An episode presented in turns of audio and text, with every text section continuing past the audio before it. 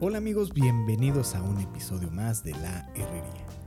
Estoy muy feliz de poder estar nuevamente con ustedes después de unos días de enfermedad que retrasó este episodio. Y también estoy muy feliz de poder hablar sobre el tema que estaremos tratando en esta ocasión. Es un tema en el cual no es fácil cuando lo estamos pasando o cuando lo vayamos a pasar. Por más joven que seas vas a pasar por ahí. O tal vez crees que al ser una persona de edad avanzada eres muy experimentado para poder hacer frente a esta situación. Pero ya estando dentro de un desierto, suele ponernos a prueba de una manera extraordinaria. Aunque en algunas ocasiones podemos encontrar un detalle excepcional que nos trae esperanza, paz y nos proporciona una enseñanza para nuestras vidas. Comencemos con nuestro episodio llamado La Rosa de Jericó. En algún momento de nuestras vidas nos ha tocado atravesar una situación en la cual nos sentimos solos, abandonados, débiles, a punto de desfallecer. A eso le llamamos estar en un desierto. Cuando entramos a un desierto personal y espiritual, normalmente sentimos mucho miedo y estamos listos para darnos por vencidos inmediatamente. Sin embargo, en estas situaciones no estamos solos. Dios siempre estará con nosotros dándonos su guía y mostrándonos cuán maravilloso es Él, mostrándonos su amor en cada momento. Cuando hablamos de desiertos pensamos en camellos, turbantes y el cliché más grande de todos, una lámpara mágica con un genio adentro que nos concederá tres deseos. Pero el desierto no es lo que pensamos, ni lo que esperamos. ¿Te imaginas qué pasaría si fuéramos llevados al desierto de Lut, en Irán, considerado el lugar más caliente del mundo. Uy, qué miedo el calor. ¿Qué tan caliente puede ser? Bueno, estamos hablando de una temperatura en ese lugar de 70 grados centígrados. O si gustas podemos ir al otro extremo, a un desierto de hielo con una temperatura un poco más fresca, un desierto de hielo como el de la Antártida, con una temperatura de menos 73 grados centígrados. Tú decides a cuál quieres ir, si quieres calor o quieres frío. Los dos tipos de desiertos son un yermo, inhóspito, sin vida, baldío e infértil. Pero hasta en un lugar tan árido como el desierto, podemos encontrar un detalle tan peculiar que nos muestra cómo es en algunas ocasiones nuestra vida espiritual y nos muestra cómo podemos tener vida nuevamente y ser ejemplo para los demás. Haré una pregunta con una respuesta muy lógica. ¿Crees que una flor puede germinar, crecer y reproducirse en un desierto? Donde no hay agua, no tiene cuidados, no hay sombra, el sol quema y el clima es completamente extremo? Yo no tenía conocimiento acerca de esta planta llamada la rosa de Jericó, hasta leer sobre curiosidades de los desiertos y cuando investigué más a fondo lo que era, realmente deseo tener una rosa de Jericó en mi casa. Esta flor es muy, pero muy peculiar. Tal vez la hayas visto en algún viaje que hayas realizado, no lo sé, el detalle que esta planta parece de esas plantas rodantes que salen en las películas de vaqueros, este, literalmente rodando por el desierto. Cuando por primera vez observas la planta, es una planta seca, color marrón, con sus hojas cerradas hacia adentro, y al no tener unas raíces profundas y fuertes por la falta de agua, al llegar a un viento fuerte es arrancada del suelo y comienza a rodar. La flor puede llevar muchos, muchos años así, como muerta, sin ningún otro color que el marrón, y con sus hojas secas, sin raíces. Repito, como muerta, pero no lo está. Hasta se puede decir que no tiene semillas para poder reproducirse, pero no es así. Al ser arrancada del suelo y está rodando por la tierra, sus semillas son dejadas en el suelo y así crecen más rosas en el desierto. Pero lo más interesante sucede cuando esta planta recibe agua. Podrá llevar muchísimos años en esa condición, pero solamente está en un estado de letargo. Si colocamos una rosa sobre un cuenco con agua, comenzará a hidratarse y con mucha paciencia podremos ver lo que la planta hace al absorber agua. Poco a poco comienza a aparecer una tonalidad un poco más clara. Comienza a abrirse sus hojas y al cabo de unas 24 horas la rosa se encontrará bien hidratada, completamente, completamente abierta y con un color verde que sorprende. Digo, después de ver su condición inicial, verla revivir sorprende mucho. Como lo dije al inicio, muchas veces nuestra condición espiritual es igual a la de una rosa de Jericó, seca, fea, sin raíces firmes en nada, y solamente estamos vagando por el mundo, rodando a donde nos lleve la corriente. Ahí es cuando nos damos cuenta que esa corriente nos llevó a un desierto, donde nos damos cuenta que nuestra vida está seca y que hemos estado pasando por tantas cosas y situaciones que jamás nos dimos cuenta de la mala situación en la que nos encontramos y la condición en la que estamos física y espiritualmente. Una condición que parece que nos llevará a la muerte. Pero solamente estamos en un estado de letargo, sin energía o un motivo adecuado para vivir. Mentalmente no somos capaces de entender muchas situaciones, espiritualmente tampoco podemos escuchar la voz de Dios y no encontramos una motivación para seguir adelante. Nos encontramos en un desierto espiritual y físico, pero al ser llevados al desierto, tenemos la oportunidad de ser rescatados, de poder encontrar el agua que nos dará vida nuevamente. ¿Quién es esa agua de vida? Cristo Jesús. Aquí es donde el tema de este episodio comienza a tomar forma. Cuando, cuando Dios nos lleva a un desierto es con un motivo, hacernos totalmente dependientes de Él. Recordemos lo que dice Salmos 46:10, Estad quietos y reconoced que yo soy Dios. Él quiere hacernos más fuertes espiritualmente que tengamos una fe enorme en Él, a pesar de todas las inclemencias extremas que nos podemos encontrar al estar atravesando el desierto. El pueblo de Israel fue llevado al desierto y en el éxodo estuvieron vagando por 40 años, soportando todas las inclemencias que se podrían encontrar ahí.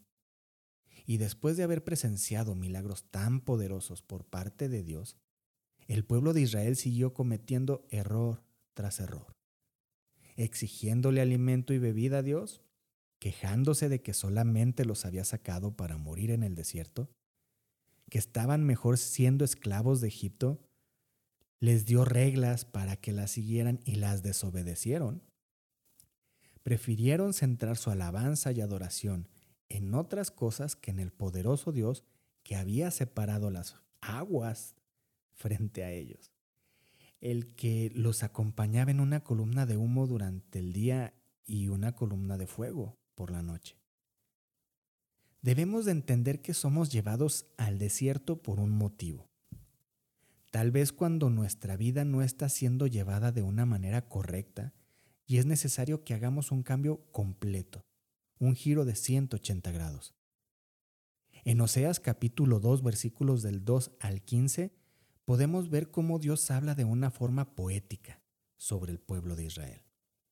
Los problemas que tenían y las consecuencias que habría en las vidas del pueblo de Israel gracias a los pecados e idolatrías que hacían en su vida diaria. Pero también les hace una promesa, que a pesar de haberse desviado de Dios, Él va a extender su mano y les dará una vid nueva Recordemos lo que dice el libro de Juan 15, versículo 5. Yo soy la vid, vosotros los pámpanos. También nos permitirá entrar a su morada por medio de una puerta nueva, Recordemos el libro de Juan 10, versículo 9. Yo soy la puerta, el que por mí entrare será salvo. Ahora comencemos a desmenuzar el capítulo 2 del libro de Oseas. La manera en la que Dios habla al pueblo de Israel a cada uno de los integrantes de ese pueblo es una combinación de una forma poética, pero al mismo tiempo muy directa y sin tapujos. Veamos. El capítulo 2, versículo 5, hace una comparación entre una prostituta y el pueblo de Israel. Y realmente nos comportamos como tal. Nos vendemos al mejor postor, al dinero, cosas materiales a lo que esté de moda, a lo llamativo, a lo que sea tendencia y estamos hablando en todos los aspectos que existan. Comidas, bebidas, ropa, ideologías de género, a todo. Aunque nos haga daño, nos entregamos física y espiritualmente a todo eso. Aunque no nos lleve a algo bueno. Es más, aunque nos lleve a la muerte. Ahí estábamos felices siguiendo tendencias, viéndonos cómo podemos vendernos al mejor postor, siguiendo cosas y personas solo por las modas, viviendo para obtener más dinero y más cosas materiales o a espera de la nueva tendencia, solamente por encajar en lo que nos dice e indica el mundo. Oseas capítulo 2 versículo 7 por más que intentemos llenarnos de todo lo que nos ofrece el mundo, nada nos hará felices. Nada nos va a satisfacer. Siempre vamos a querer más.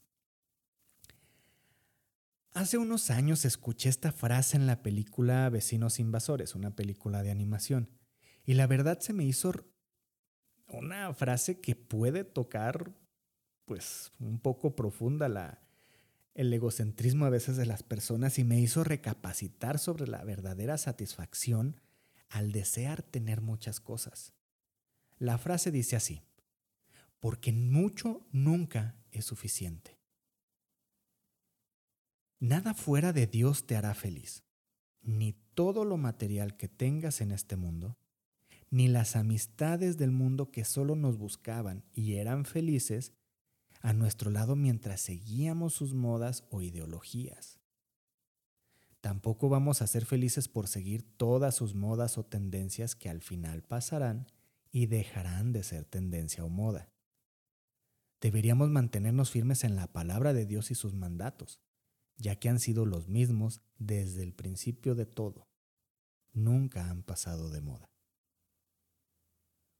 Oseas capítulo 2 versículos del 10 al 13 dice, al final, cuando toquemos fondo, cuando ya no podamos más con el estilo de vida que llevamos, seremos exhibidos. Nuestro pecado saldrá a la luz. Nos dará vergüenza ser expuestos de esa manera. La Biblia habla nuevamente de una manera poética sobre cómo sería expuesta una prostituta sobre ser desnudados frente a todos y que nada nos podrá liberar del castigo que podríamos merecer al haber salido a buscar en el mundo y sus placeres lo que solamente en Dios podemos encontrar. Esto significa que en algún momento todo mundo podrá ver o entenderá lo mal que estamos. Tal vez lo vean y no nos digan nada porque no les importa ayudarnos o tal vez vean lo malo y nos traten de ayudar de muchas maneras. Está en ti el aceptar ayuda o no. Oseas capítulo 2 versículo 14. A pesar de habernos apartado de Dios, de haberle faltado al respeto con nuestra idolatría, con nuestra indiferencia y pecados, Él volverá sus ojos hacia nosotros. Él querrá establecer nuevamente una amistad con nosotros. Nos hablará con ternura nos volverá a conquistar. Él realmente quiere entregarnos su amor, nos abrazará y demostrará cuánto nos ama. Pero para eso nos tiene que llevar al desierto, donde estemos a solas con Él. Allí es donde nos hablará tiernamente, nos hará entender su propósito, nos dará seguridad. No será algo sencillo, tampoco agradable. Tal vez duela, tal vez desespere. Pero al estar en el desierto podremos escuchar solamente su voz y, podremos entender cada una de sus palabras. Oseas 2, versículos 19 y 20. Vamos a pertenecerle a Dios para siempre. Después de haber salido del desierto le vamos a pertenecer a Él. Él nos reconocerá y nosotros le llamaremos Señor. En ese momento ya nos entregó un regalo muy bello, la nueva vid que es su Hijo Jesús, quien murió por nosotros en la cruz por nuestros pecados y podemos estar en presencia de Él. Justamente en ese momento comenzamos a caminar con Jesús, a llevar a cabo sus mandatos en nuestra vida, entenderemos sus objetivos y lucharemos diariamente por dejar atrás nuestros deseos y cumplir sus mandatos nuestra vida cambiará, eso te lo aseguro. Cuando Dios toca una vida, ya no vuelve a ser la misma. Uno de los beneficios de que Dios nos ponga en un desierto es que nos permite ver nuestra verdadera personalidad y así trabajar en los detalles que tenemos que cambiar o mejorar para ver también nuestras verdaderas intenciones en esta vida comenzamos a ver y analizar muchos detalles que nos rodean diariamente, separamos lo bueno de lo malo y comenzamos a tomar decisiones sobre lo que realmente es necesario e importante en nuestra vida, en nuestro matrimonio, en nuestros estudios, en nuestra familia, en todo. Comenzamos a poner todo en manos de Jesús para que obre conforme a su voluntad y rendimos todo a Él. Hoy te invito a confiar en Dios. Si estás atravesando, ya estás en un desierto, confía. Jesús fue llevado a un desierto 40 días y 40 noches para ser tentado. Pero él salió vencedor porque cada una de sus palabras y sus acciones estaban sustentadas por la palabra de Dios. Te invito a que ayunes, a que ores a que leas tu Biblia y si no tienes una Biblia física, te invito a que compres una. Pero si no tienes esa oportunidad o esa, no tienes ese lugar donde puedes ir a comprar una Biblia, no te preocupes. En el celular puedes bajar una versión gratis. O hay algunas otras opciones para que puedas leer su palabra, páginas de internet. Hay muchas formas. Jesús siempre estará dispuesto a estar contigo. Él siempre está buscándonos, solamente que nosotros solemos desviarnos por nuestra propia concupiscencia, como el pueblo de Israel. Ya para terminar, recuerda, el desierto que estés atravesando o vayas a atravesar es solamente entre tú y Dios. Allí estarán hablando durante un tiempo, conviviendo y si aprendes a escuchar la voz de Dios, tu vida cambiará para siempre. Créeme, yo ya estuve ahí. Y recuerda, hoy comienza la historia de tu historia, la leyenda. Hasta el próximo episodio.